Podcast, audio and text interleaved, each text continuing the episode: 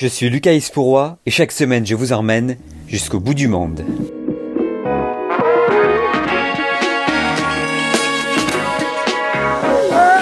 Chaque semaine, nous allons dans trois pays pour découvrir les grands titres de l'actualité, parce que oui, il faut aussi regarder ailleurs. Pour discuter de tout ça, j'ai réuni des correspondants français.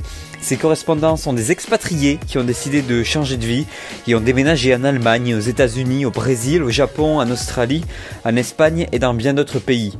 Ils nous raconteront leur nouvelle vie. Les trois pays à l'honneur cette semaine sont l'Afrique du Sud, la Suède et le Royaume-Uni.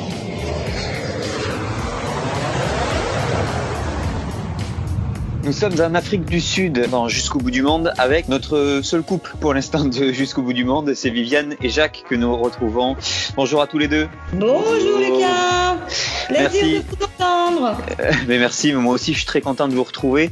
Euh, nous allons parler des transports que vous utilisez au quotidien dans un instant. Qu'est-ce que vous utilisez en Afrique du Sud? Plutôt les vélos, plutôt les voitures, les transports en commun? On va voir tout ça dans un instant. Avant ça, on fait un point sur l'actualité du pays dominé évidemment par la crise sanitaire du coronavirus. L'Afrique du Sud qui est le pays le plus touché du continent africain tant la dernière fois. Euh, moi, je me rappelle, vous, vous m'expliquiez que le confinement était très sévère et pourtant le nombre de cas augmente. Euh, effectivement, le, nombre de cas augmente, mais de manière euh, irréversible. Les pronostics des, soi-disant spécialistes qui entourent euh, les autorités politiques prévoient un pic maintenant avec, ils parlent de 40 000 morts pour le mois de novembre. Parce que la situation de l'Afrique du Sud fait que si nous, on est confinés en respectant les règles par, obligation, avec une grosse frustration, il y a des millions d'habitants euh, dans les townships euh, qui continuent à vivre au jour le jour sans hygiène et, sans distance, sans masque. Donc les courbes continuent d'augmenter et les, chiffres réels sont complètement inconnu parce que euh, les tests sont pas à la hauteur des 56 millions d'habitants du pays. Donc euh, les pronostics sont pas bons avec l'hiver qui arrive, euh, le froid et tout. et donc ça ça se passe pas très bien. Et, et donc ça nous amènerait jusqu'en novembre ça nous amènerait jusqu'en novembre. Donc le, le, le, confinement, c'est pas possible. Il y, a, il y, a, de plus en plus de réactions pour euh, dire au, au, président qu'il faut lâcher maintenant parce que les gens peuvent plus supporter cette situation. L'économie, les sociétés euh, ferment les unes après les autres. Euh, donc euh, ça va pas être possible de continuer.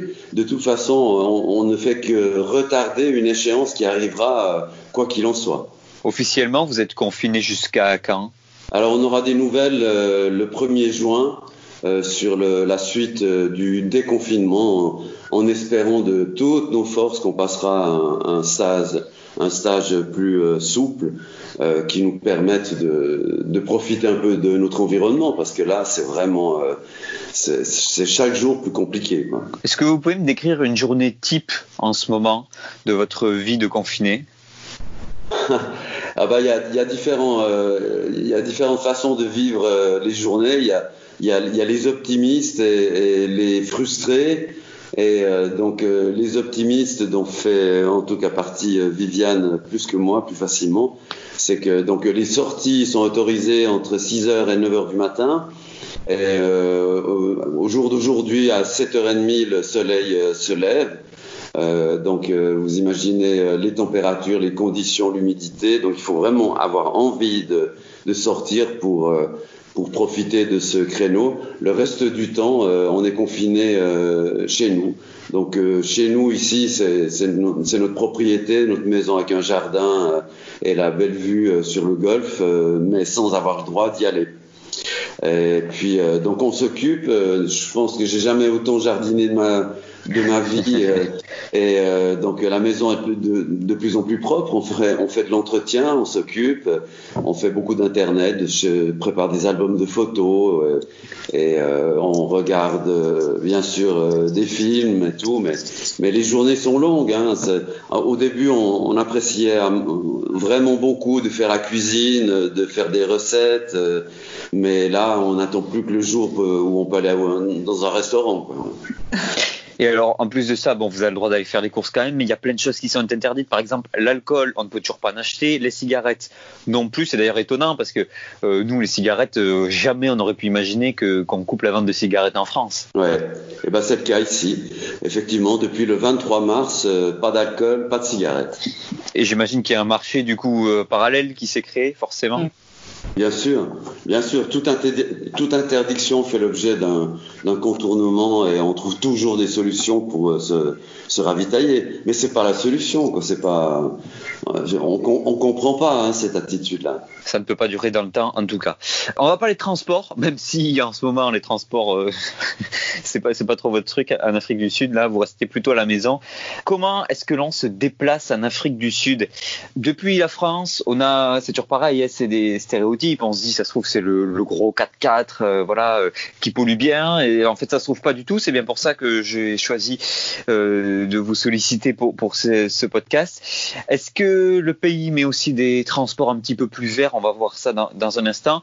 Déjà, euh, Viviane, est-ce que la voiture est indispensable en Afrique du Sud? Alors pour nous qui vivons euh, à l'extérieur, bien évidemment que c'est pour nous indispensable. Euh, donc pour les Captoniens, effectivement eux aussi, puisqu'il n'y a pas de moyens donc de transport qui sont réellement publics, genre des, trams ou des bus qui peuvent faire déplacer la population pour aller bosser au centre au centre-ville. Donc la voiture est indispensable pour euh, les gens euh, qui travaillent, pour les gens qui vivent à l'extérieur.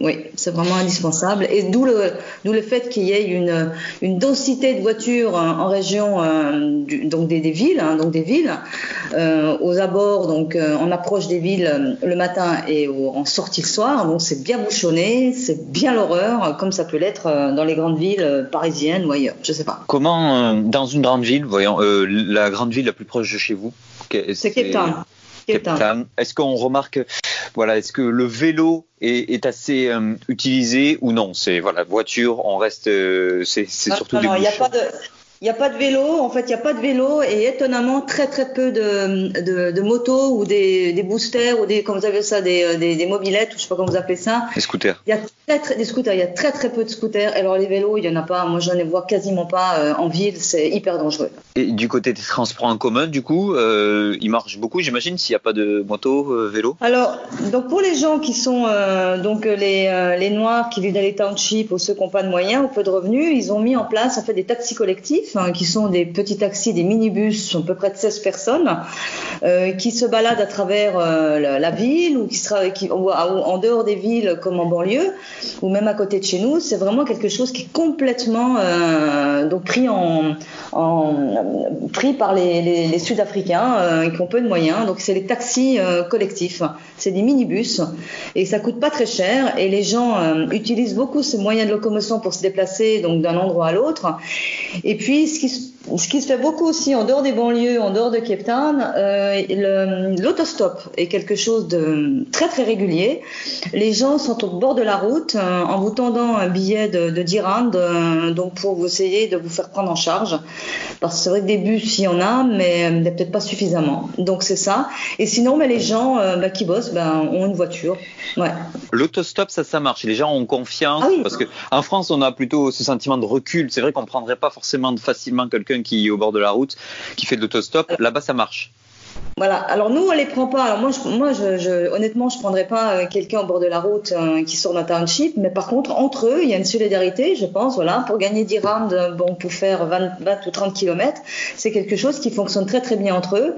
Et puis aussi, il y a un moyen de locomotion que j'ai appris il y a pas très longtemps que les Sud-Africains, donc pauvres, pour se déplacer d'un département à l'autre, ben, ils utilisent le train. Le train est très très utilisé ici en Afrique du Sud. Donc ils achètent coupons par mois, ce qui leur permet d'utiliser le train euh, quand ils veulent sans devoir payer leurs courses à chaque fois. Donc c'est des coupons de train et les trains est très très utilisé ici. Merci beaucoup Viviane et Jacques d'avoir été avec nous. À bientôt Lucas. Oui, merci, bonne journée. À très bientôt, merci vous aussi, bon courage en Afrique. merci. Moi je vous emmène en Suède.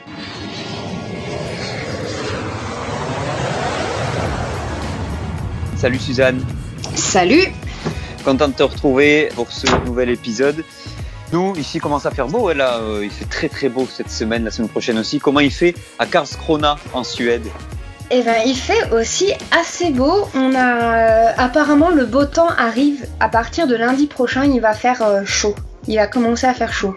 Chaud, c'est-à-dire c'est comme chez nous, 30, 30 Et, euh, degrés ou Ah non non, c'est une vingtaine de degrés quoi. D'accord. Ah bon. à, 20, à 20 degrés, on est content. Voilà, c'est ça. À 20 degrés, c'est l'été. Les Suédois disent qu'au-dessus de 24 degrés, c'est trop chaud. Ah oui, ah oui, d'accord. Bah, c'est des habitudes. Ce sont ça. les habitudes. Et, et l'hiver, quand il fait, quand on dit qu'il commence à faire froid, c'est combien? Bah, nous, on est dans une région, il fait pas très très froid, mais euh, bah, c'est c'est autour de. Genre, si les gens commencent à dire vraiment il fait froid, c'est qu'il fait moins 5, un truc comme ça. Là, on commence à dire il fait froid en ce moment. Oui, donc c'est pas si. euh, si Il n'y a terrible. pas une grosse différence, non. Ok, contrairement par exemple où on l'avait vu l'autre jour à- Montréal où il fait 35 degrés l'été et il fait moins 30 l'hiver. Voilà, Là, le, non, le delta est plus fait, important. Oui, tout à fait. En fait, le climat et la température sont relativement similaires avec, en tout cas, l'ouest de la France dont moi je viens. Mais la grosse différence au niveau euh, climat, c'est la lumière. Parce que nous, par exemple, en ce moment, il fait jour à partir de 4 heures du matin jusqu'à 22h30. Et ça, ça doit être agréable, non? Alors oui, c'est agréable. Après, par exemple, c'est un peu dur l'été de dormir euh, parce que il fait vraiment jour. euh, à partir de 3 heures, il fait grand jour. Du coup, si t'as D'accord. un peu des problèmes de sommeil, ça peut être un peu dur. Et l'hiver, c'est le contraire. Il fait jour. Le soleil se lève vers euh, 8h30, 9h et se couche vers 14h30. Sachant que je suis dans le sud de la Suède, donc le nord de la Suède, c'est bien, bien, bien, bien pire, si on peut dire. et, et ça, l'hiver, par contre, ça doit être un petit peu lourd, ça va peser sur le moral. Ouais. C'est oui, c'est assez étrange, surtout quand il est 14h30 et que tout est noir. Du coup, on peut plus sortir dehors, même si la température est pas très très froide. On, on va pas jouer dehors euh, avec mes enfants dans la nuit noire, par exemple. Du coup, c'est euh, ça, c'est ça, c'est difficile l'hiver. Mais les Suédois s'habituent, ils vont au sauna, ils mettent des petites bougies. Et il y a, il y a quand même, moi, je, je commence à aimer ça en fait. Maintenant, au bout de presque 10 ans à habiter ici, 8 ans, un truc comme ça, je commence à apprécier en fait. Euh, Tu mets des bougies, tu joues à des jeux. euh, On s'habitue, on s'habitue à tout. hein. Heureusement. Bon, on n'était pas trop là pour parler de ça, mais bon, finalement, euh, c'est aussi intéressant Voilà. de savoir un petit peu comment il fait, comment il fait chez vous. Euh, on va parler du, du virus un petit peu, pas beaucoup, Ouais. parce qu'après on va revenir sur les moyens de transport Yes. que vous utilisez en Suède. Je sais que Yes. notamment le vélo là-bas a beaucoup de succès. Tout on, à fait. on- on va y, on va y revenir. Tout d'abord, euh, la dernière fois qu'on s'est parlé, c'était il y a un mois. Les cafés, les restaurants, les écoles, tout ça était ouvert. Ouais. On en est où aujourd'hui? Ben pareil, tout est ouvert, toujours. Euh, on est vraiment au même point. Euh, L'épidémie euh, continue à progresser, se calme un petit peu, mais c'est un petit peu par pic. Donc concrètement, ça va de mieux en mieux, mais il y a des jours où c'est pire. Ça fait un peu des, ça fait un peu des oui des pics. Et euh, le gouvernement a décidé que tous les voyages internationaux de toute façon étaient restreints jusqu'au moins au 17 juillet. Euh, tous les gros festivals, le festival de Malmö, euh, tout euh, l'Oktoberfest, les festivals de la bière à l'automne, tout a été annulé. Donc voilà, on en est là. Les restrictions sont les mêmes, mais le gouvernement répète que ça ne va pas mieux et qu'ils annulent tout et que ça va être comme ça un petit bout de temps. Plusieurs pays ont critiqué la Suède, notamment pour Mhm. sa décision de ne fermer ni les cafés, ni les restaurants, ni les écoles, surtout euh, en Europe du Nord. Puis euh, la Mhm. Suède, c'est vrai que par rapport au Danemark, par exemple, avait un, un taux de, de cas un petit peu plus élevé. Euh, Oui. Est-ce que euh, le- on a toujours confiance dans le gouvernement? Oui, les gens, vraiment, euh, les gens s'inquiètent pas trop. Les gens continuent à, faire confiance au gouvernement. Il y a quand même des journalistes, il y a quand même des hommes politiques qui ont commencé à dire et des médecins qui ont critiqué. Mais euh, donc il y a une tribune publique de différents médecins qui critiquent euh, les décisions qui ont été prises. Mais globalement, la population euh, continue de penser que c'est aussi bien comme ça. Mais c'est vrai qu'il y a eu des gros cas, notamment dans des maisons de retraite où il y a eu beaucoup, beaucoup de décès. Et donc, il y a, y a une polémique qui existe, mais la population en général est relativement euh, fait confiance encore. Il y a une étude qui est sortie, il y a, il y a, hum, je crois que c'était le Mhm. 20 mai, là, il y, a, il y a quelques jours. Les plus de 65 ans en Suède ont été moins touchés que les 20-64 ans. C'est-à-dire que on estime que finalement, comme il n'y a pas Mhm. vraiment d'obligation, eh ben, les Ouais. plus de 65 ans, connaissant le risque, se sont confinés tout seuls en prenant leurs Oui. responsabilités. Tout à fait, ça c'est sûr. Tous les gens plus âgés que je connais, ils sont depuis le début de l'épidémie, se sont enfermés chez eux, ne voient pas les gens, tout le monde fait les courses pour les gens plus âgés. Euh, finalement, c'est ceux qui sont à risque qui ont vraiment respecté. Et je pense que c'est plutôt les populations autour de 40 ans qui s'estiment en bonne santé et qui s'estiment pas à risque qui ont peut-être plus été touchées que dans d'autres pays, à mon avis. Avant de parler des, moyens de transport, toi, là, ta vie aujourd'hui, euh, qu'est-ce que qu'est-ce que tu fais? Tu as toujours le droit de faire à peu près tout ce que tu veux? Tout. On fait tout comme avant. Après, moi je vis à la campagne, euh, j'ai deux enfants petits, donc je fais pas euh, beaucoup de choses. Peut-être par rapport quand j'habitais à Malmö, je sortais plus dans les bars et les restaurants, mais ma vie n'a pas changé. Je vais au travail, euh, on rencontre des amis euh, pendant le pendant le week-end, mais on se rencontre plutôt dehors. Peut-être ça, ça a changé. La seule chose qui a pas changé, c'est qu'on voit pas mes beaux-parents, par exemple, qui sont des gens plus âgés. Donc mes enfants ne voient pas leurs grands-parents euh, paternels en ce moment. Et puis quand même, je ne vais pas voyager cet été. Je pensais rentrer en France pour voir ma famille. Ça, ça a été annulé. Ta vie quotidienne, justement, on va en parler. On va parler de celle de mmh. tous les Suédois. Ils sont réputés aussi pour avoir euh, un petit peu de l'avance sur les différents euh, domaines par rapport aux autres pays européens, les Suédois. Cette semaine, celui qui nous intéresse, ce sont les transports que vous, que nous utilisons tous les jours, la voiture, le vélo, le bus, le métro, enfin bref. Et alors quand on voit des reportages euh, sur la Suède, on a à chaque fois droit à un reportage sur le vélo. Le vélo, on l'utilise beaucoup, beaucoup, beaucoup oui. Même les routes, en fait, elles sont faites, elles sont pensées aussi pour les cyclistes, pas forcément que pour les voitures, mais aussi pour les cyclistes. Ah oui, vraiment. Alors là, je vais plutôt de mon expérience quand j'habitais à Malmö, parce que maintenant j'habite euh, donc euh, je suis complètement dans une ferme, je suis loin de la ville, donc euh, j'utilise moins le vélo pour bah, pour je suis à, à 40 km de mon travail, donc je peux pas y aller en vélo. Mais quand on habitait à Malmö, c'est sûr que quotidiennement tout le monde a un vélo. Les rues, les routes sont organisées avec des pistes cyclables des deux côtés, donc il y a la route pour les voitures à deux sens. Et à droite et à gauche, il y a des pistes cyclables, généralement. Donc, euh, à Malmö, tu te déplaces partout en piste cyclable. Dans toute la ville, il y en a. C'est facile. Et c'est vraiment euh, pour tout le monde. Et surtout, ce qui, la, différence peut-être qu'on voit par rapport en France, c'est que tous les âges font du vélo. Il y a beaucoup, par exemple, de familles qui se déplacent à vélo. Avec nous, on avait ça d'ailleurs, avec des vélos, avec des petites charrettes à bébé, des petits transports. Euh, euh, devant ou derrière avec euh, un ou deux enfants dedans. Euh, et, voilà. Et donc il y a beaucoup de gens qui. On peut très facilement vivre à Malmö en utilisant simplement le vélo sans avoir de voiture. Et quand tu étais à Malmö, je ne sais pas si tu travaillais, mais tes collègues, tout ça, venaient à vélo, c'était vraiment le. Ah oui, oui. Moi, je, Absolument, moi je travaillais dans différentes écoles, j'étais aussi prof, donc j'allais dans plein d'écoles différentes pour faire des interventions et j'avais compté que je faisais 100 km de vélo par semaine à peu près parce que je, je, voyageais, j'allais dans, je roulais tout, tout, partout et tous mes collègues faisaient ça. Et tous nos amis font ça. Par exemple, tu ne vas pas à une fête quand on était, quand on faisait beaucoup la fête, tu ne vas pas à une fête sans vélo. Euh, tu te retrouves dans un appartement, tout le monde arrive à vélo, et quand c'est l'heure d'aller en boîte ou quand c'est l'heure d'aller dans un bar, tout le monde va à vélo. C'est si t'as pas de vélo, c'est complètement idiot. Les gens sont là, mais t'as pas pris ton vélo? Comment on va faire pour se déplacer? Donc c'est vraiment euh, tout le monde a un vélo. C'est la première chose qu'il faut faire si tu arrives dans une ville en Suède, c'est trouve-toi un vélo, vraiment. L'utilisation de ce vélo, c'est pour être écolo, c'est parce que c'est plus économique, c'est le côté pratique? Alors, il y a, y a beaucoup de choses. Je pense qu'il y a beaucoup le côté écolo, ça c'est sûr. Euh, mais il y a aussi le côté pratique vu que vu que ce n'est pas dangereux. C'est pas dangereux, c'est facile. Euh, Malmö c'est une ville qui est vraiment plate, donc c'est pas fatigant. Euh, donc c'est vrai que c'est, il y a que il y a que des côtés positifs.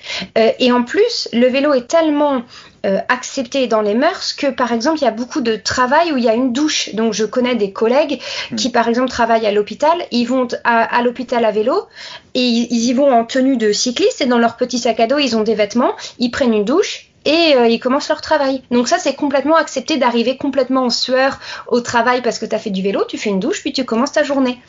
Donc c'est vrai que socialement, c'est pas grave si tu arrives tout moche, tout en sueur, tout rouge, puisque bah oui, tu as fait du vélo, euh, tu te rafraîchis tu commences ta journée. Et les vélos sont vraiment prioritaires sur plein d'endroits en voiture. Tu n'as pas le droit de marcher sur les pistes cyclables. Si tu marches en tant que piéton sur les pistes cyclables, tu te fais tu te fais rappeler à l'ordre, vraiment. Tu te fais dringuer par les sonnettes. Donc, euh, c'est. Oui, tout est organisé pour ça. D'accord. Donc, on, sent, on, sent, quand même que la, conscience écologique est importante en Suède. Oui, tout à fait. Et pour les grandes distances, parce que quand même la Suède c'est très grand, les villages sont espacés, il y a des trains. Euh, les trains sont chers quand même. en Suède, les gens prennent le train, mais sur les grandes distances, les gens prennent plutôt la voiture. Et puis il y a l'avion pour aller tout, tout, tout, tout au nord. il y a l'avion. Mais j'avais lu récemment que l'avion est de moins en moins populaire en Suède. Euh, les gens commencent à avoir honte de prendre l'avion. Il y a même un mot qui a été inventé qui s'appelle flug-scam. Flug, c'est voler, scam, c'est la honte, donc c'est la honte de voler. Euh, si tu dis oui, je, suis allé là, oui, j'ai pris l'avion, par exemple, je suis allé à Londres, j'ai pris l'avion, les gens peuvent commencer à te regarder un peu de travers en disant t'as pris l'avion pour, pour juste aller à Londres un week-end, c'est pas terrible. Et c'est la même chose en Suède, si tu dis je suis allé dans le nord de la Suède, j'ai pris l'avion pour aller à Stockholm, peut-être que les gens commenceront à dire tu aurais pu prendre le train. C'est pas très bien vu de prendre l'avion euh, pour des petits trajets ou juste pour un week-end par exemple. Bon, et eh bien si vous allez en Suède, n'oubliez pas de louer un vélo parce que sinon vous allez vous faire dringuer. Voilà. Merci beaucoup, Suzanne. Je t'en prie. Et, à très bientôt, on se retrouvera très bientôt pour reparler de la Suède. Merci à toi. Euh, bon courage pour la suite de cette crise du coronavirus. Et nous, direction le Royaume-Uni.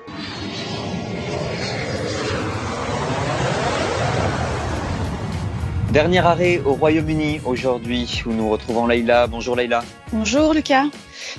Euh, le Royaume-Uni, c'est pas ça. Hein. Du côté du, coronavirus, pays le plus touché d'Europe, ça y est.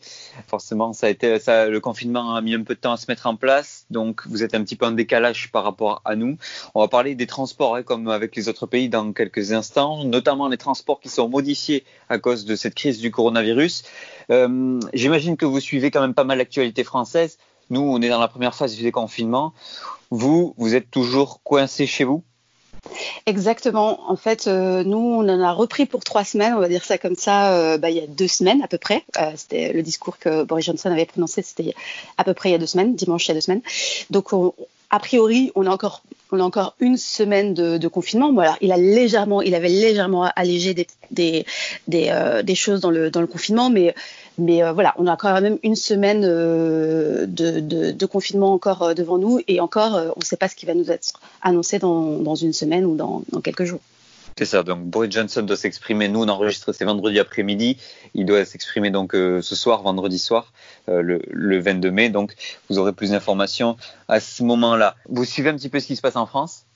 Oui, beaucoup. Bah, étant française, euh, on est obligé. Enfin, de toute façon, on a, on a besoin de savoir ce qui se passe de l'autre côté de la Manche parce que soit on a de la famille, soit parce que tout simplement on est français et, qu'on a envie de savoir ce qui se passe euh, bah, chez nous. Hein, ça reste chez nous quand même. Est-ce que vous avez des échos, alors sûrement de la famille, mais est-ce que dans les médias anglais, on parle de la France, du déconfinement? Comment ça se passe chez nous? Oui, oui. Alors les, premiers jours, euh, au moment de la levée du, confinement, donc euh, quelques jours avant ou euh, au moment des, annonces des dates, etc. oui, les, médias britanniques on, regarde un petit peu ce qui se passe. C'est-à-dire que de, toute façon, même le gouvernement britannique regarde ce qui se passe de l'autre côté de la Manche parce que c'est quelque chose qui les inspire beaucoup parce que malgré tout, on reste en Europe et donc ce qui se passe sur le continent, on va dire géographique européen, intéresse ce qui se passe, enfin intéresse les Britanniques d'une manière générale. Donc bien évidemment on en a beaucoup parlé on a aussi beaucoup parlé des euh, regroupements des Parisiens, notamment autour des, euh, canaux, etc.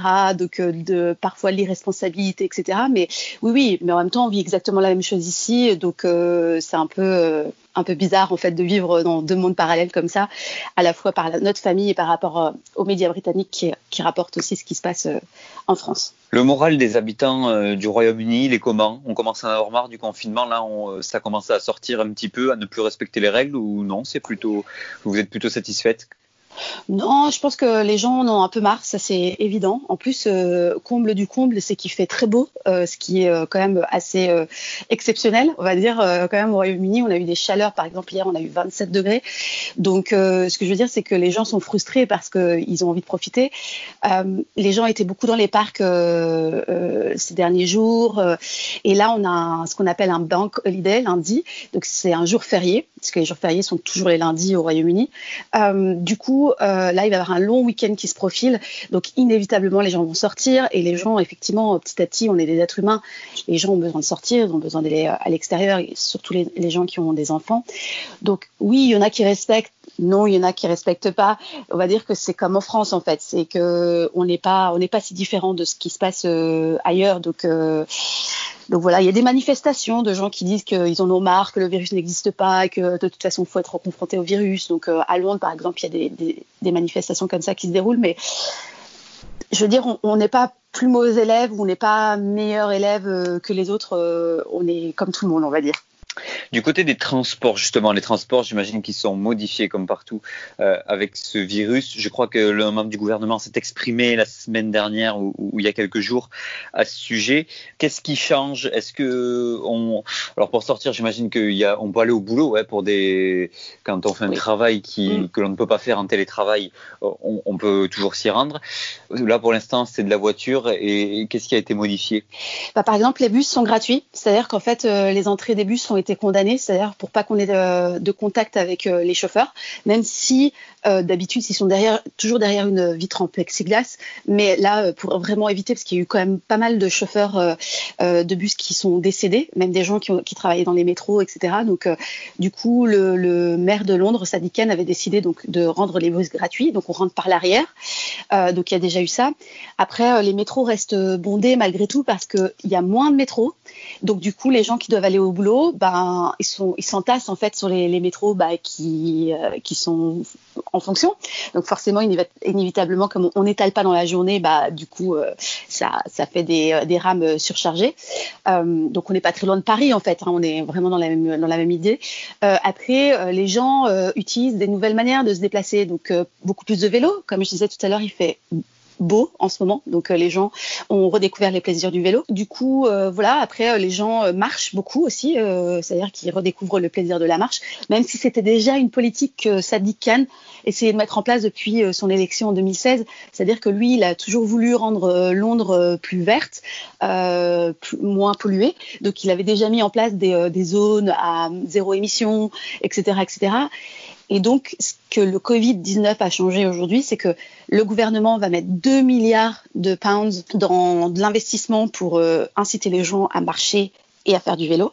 Et le maire de Londres lui-même a euh, commencé à créer euh, sur les couloirs de bus des pistes cyclables. En fait, c'est-à-dire que Londres euh, techniquement à des pistes cyclables, mais pas autant que je pense en France euh, ou à Paris par exemple. Donc du coup, il est en train de créer ça, c'est-à-dire des, des, aménagements provisoires. Et donc les gens peuvent du coup se, se, déplacer à vélo plus facilement et on le voit d'ailleurs euh, quand vous essayez de, de, comment dire de commander un vélo en ligne euh, même sur Decathlon puisque par exemple on va parler d'une marque française euh, mmh. Decathlon ici en UK ils sont presque à, en rupture de stock sur, sur plein de vélos. Donc, euh, donc c'est pour montrer qu'il y a quand même une, volonté aussi des gens de changer leur manière de se déplacer par peur d'être contaminés. Dans la vie tous les jours, hors virus, on n'y pense plus. Euh, les bus, les transports en commun sont très utilisés. C'est une capitale, donc j'imagine que voilà, c'est un des principaux moyens de transport utilisés. Ouais, bah pour vous donner un, exemple, en gros, euh, chaque jour, il y a une conférence de presse qui est donnée par le gouvernement britannique et donc il montre les courbes en fait de l'utilisation des voitures, des bus, euh, des, métros, etc.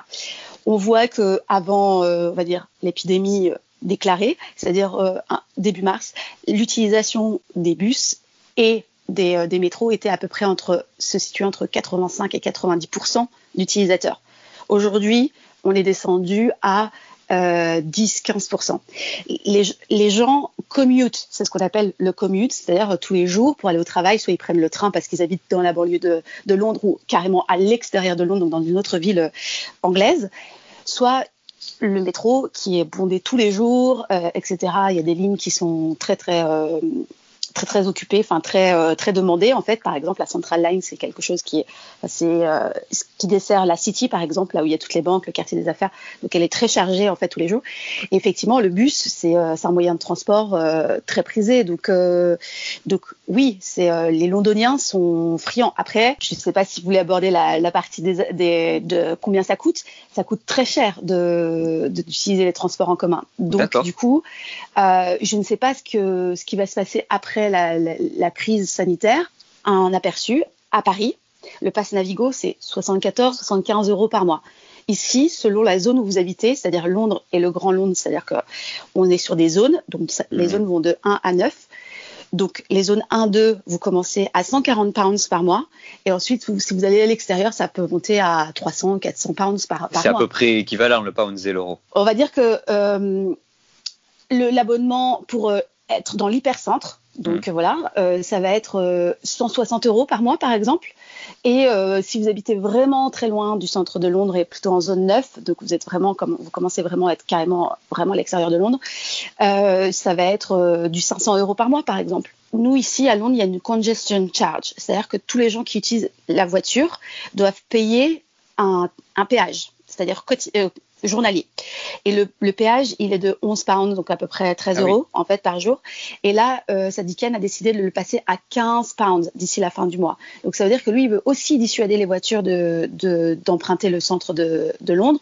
Il va piétoniser des endroits, etc.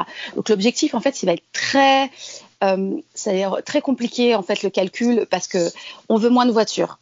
Mais en même temps, les transports aujourd'hui, on peut pas trop les utiliser, mais ils sont très utilisés hors épidémie ou hors, euh, enfin voilà, euh, ce contexte particulier.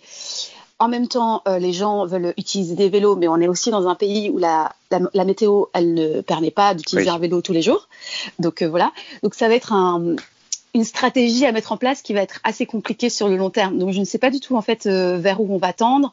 Parce que pareil, marcher sous la pluie, dans le froid, c'est compliqué. Enfin, c'est donc je ne sais pas vraiment comment ça va, ça va, ça va se passer les gens, à un moment donné, ils seront inévitablement obligés de prendre le transport, mais à quel coût, à nouveau? C'est la question. Et c'est vrai que c'est une réflexion qui est intéressante et, on pourra probablement en reparler. Euh, Leïla, juste avant qu'on se quitte, euh, vous nous rappelez votre site internet? Alors c'est French Morning London, donc euh, voilà, bah, justement vous aurez euh, toutes les infos euh, en plus de ce podcast que vous pourrez écouter. vous aurez toutes les infos sur sur ce qui se passe à Londres et, et un peu ailleurs au Royaume-Uni. Donc voilà, c'est un peu le journal local des Français de Londres et du Royaume-Uni. Merci beaucoup Leïla d'avoir été avec nous. Merci encore Lucas. Et à très bientôt, nous on rentre en France.